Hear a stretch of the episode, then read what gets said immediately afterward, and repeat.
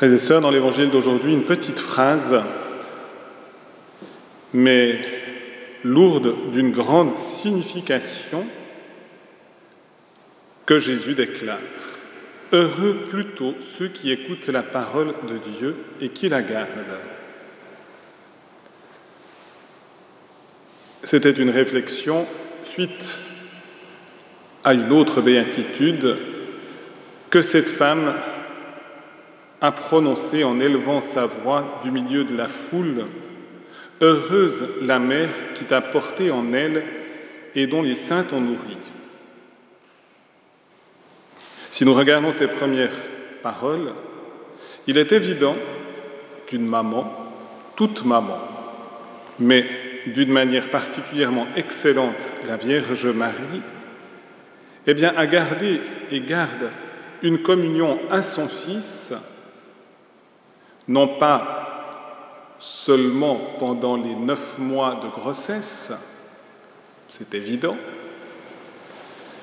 non pas seulement pendant une période limitée après la naissance, lors de l'allaitement, mais une maman tient et veut garder une communion à son enfant tout au long de l'existence. Et non pas seulement d'une manière intermittente, mais en permanence. Ça semble une évidence.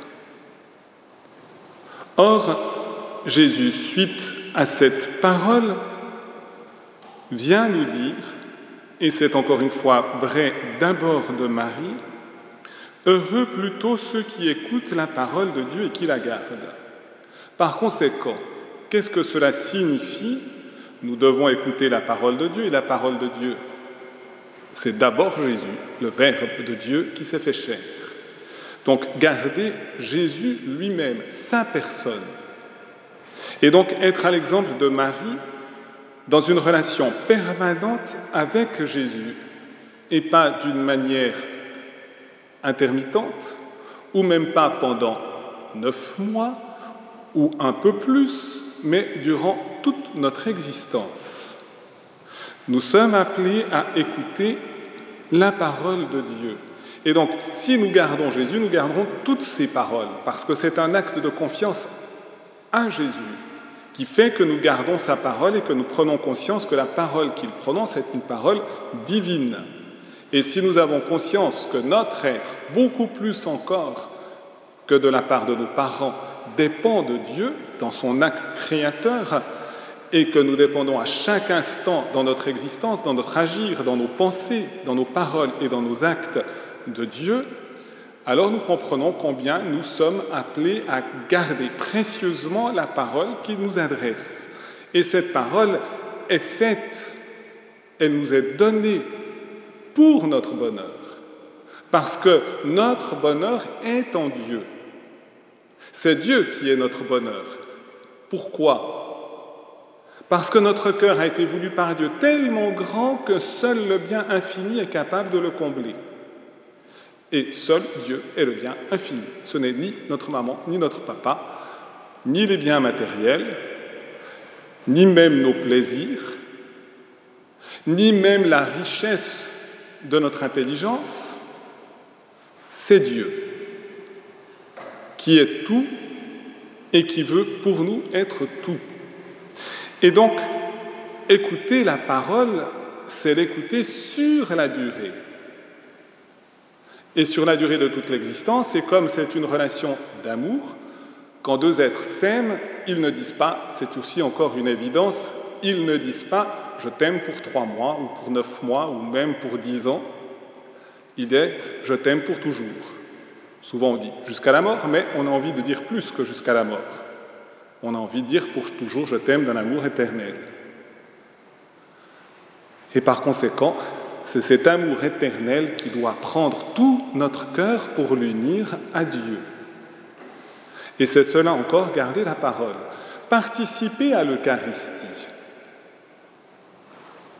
C'est donc, dans un premier temps, mais uni au deuxième temps, écouter la parole de Dieu pour pouvoir accueillir le Verbe de Dieu qui se fait chair sous l'humble apparence du pain et du vin consacré.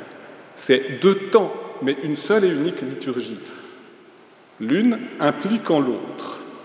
Communier au Christ dans l'Eucharistie, recevoir le pain de vie, c'est lui dire je ne fais qu'un avec toi. Si nous lui disons je fais qu'un avec toi, mais ta parole, je la laisse de côté, il y a un mensonge à communier. Et c'est pourquoi nous devons lui dire, pour pouvoir poser ce geste en vérité, et donc pour pouvoir accueillir réellement, pas seulement dans un geste extérieur, recevoir une hostie, mais réellement le recevoir lui dans les profondeurs de notre cœur, nous devons lui dire, je veux être fidèle à ta parole. C'est du reste aussi ce que disait Saint Paul, finalement, dans la lecture aux Galates, en rappelant la grâce de notre baptême. Vous tous que le baptême a uni au Christ. C'est donc de nouveau une union au Christ par le baptême. Lorsque nous avons été baptisés, nous avons reçu un habit. L'habit était blanc. On ne nous a pas donné, permettez-moi un peu l'expression, on ne nous a pas donné un habit dalmatien, c'est-à-dire blanc mais taché encore de noir. On nous a donné un habit blanc, tout blanc. C'est la grâce lumineuse de Dieu qui nous a revêtus et qui nous a enveloppés entièrement. Cependant, nous savons que nous avons des fragilités. Cet habit, nous ne le gardons pas tout au long de notre vie avec cette même blancheur. Nous ne sommes pas la Vierge Marie l'Immaculée. Mais nous devons aussi chercher à chaque fois à restaurer la blancheur de notre habit. Et c'est le sacrement du pardon. Accueillir le sacrement du pardon, c'est demander à Dieu d'enlever toutes les taches de notre cœur.